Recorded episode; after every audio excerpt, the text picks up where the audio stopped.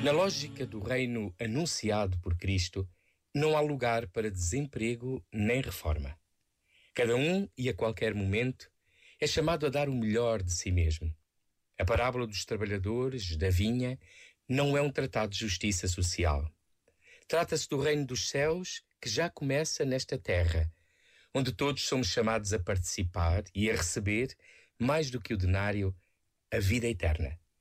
É aqui que se revela a surpresa do amor, que não pode ser contabilizado como as coisas e como o dinheiro.